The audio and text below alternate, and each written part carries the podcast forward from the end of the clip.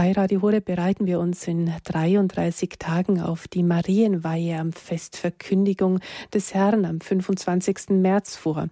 Diese Andacht geht zurück auf den heiligen Ludwig Maria Grignon von Montfort.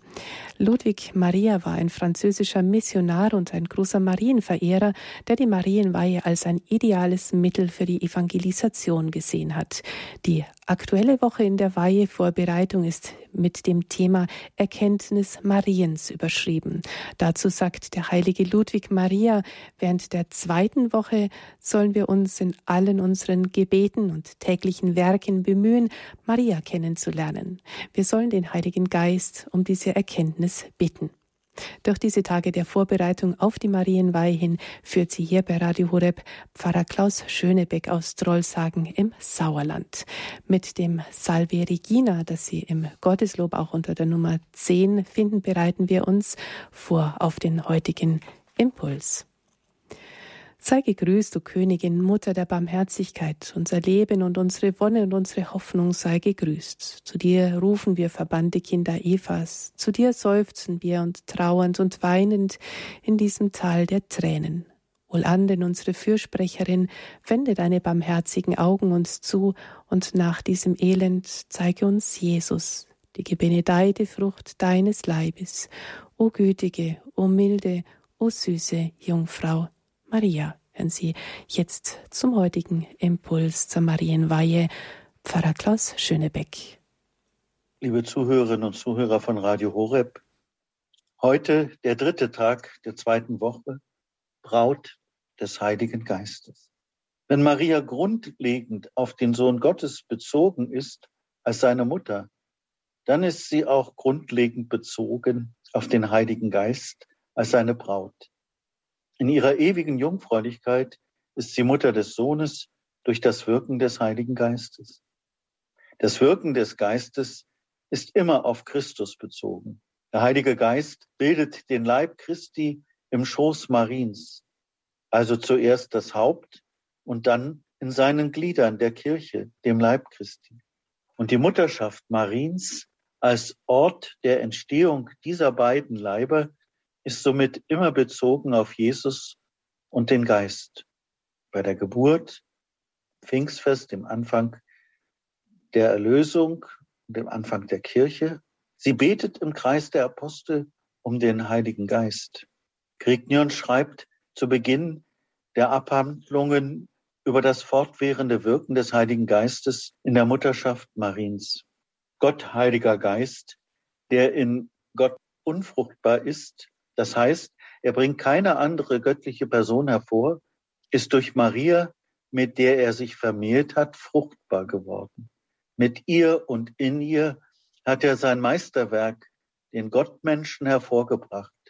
Mit ihr und in ihr bringt er täglich bis zum Ende der Welt die Auserwählten und die Glieder am Leib dieses anbetungswürdigen Hauptes hervor. Je mehr er darum seine treue und unzertrennliche Braut Maria in einer Seele findet, desto mehr kann er in dieser Seele wirken. Desto mehr und besser kann er Christus in ihr hervorbringen und umgekehrt die Seele in Christus. Weiter schreibt er, und Gott, Heiliger Geist, hat Maria, seiner treuen Braut, seine unaussprechlichen Gaben mitgeteilt und zur Austeilung all dessen erwählt, was er besitzt. Und im Flammengebet lesen wir, Gedenke, Heiliger Geist, dass du zusammen mit Maria, deiner treuen Braut, Kinder Gottes hervorbringen wolltest. Du hast mit ihr und in ihr das Haupt der Auserwählten gebildet. Mit ihr und in ihr musst du auch all seine Glieder bilden. Soweit aus dem Flammengebet. Mit am schönsten kommt diese Harmonie zwischen Christologie und Pneumatologie, also Sohnschaft und Ausgießung des Heiligen Geistes, in dem langen Gebet gegen Schluss des Geheimnisses Mariens zum Ausdruck.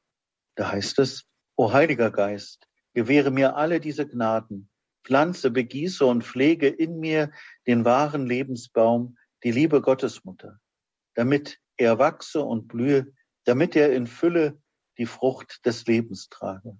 O Heiliger Geist, gib mir eine große Verehrung und Liebe zu Maria, deine himmlische Braut, und ein großes Vertrauen auf ihr mütterliches Herz.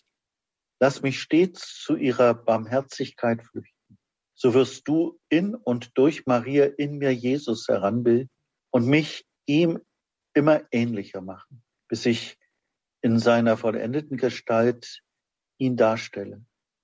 Wenn wir uns an den Herrn ganz innig binden, dann werden wir ein Geist mit ihm, so heißt es im ersten Korintherbrief.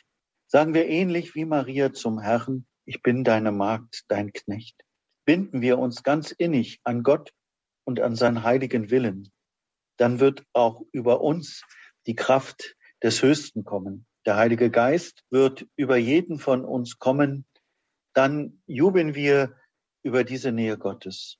Mit Maria jubeln wir, meine Seele preist die Größe des Herrn und mein Geist jubelt über Gott, meinen Retter. Bitten Sie Maria um diese Gnade der vollen Hingabe an den Herrn. Wollen Sie sich ganz an Gott binden?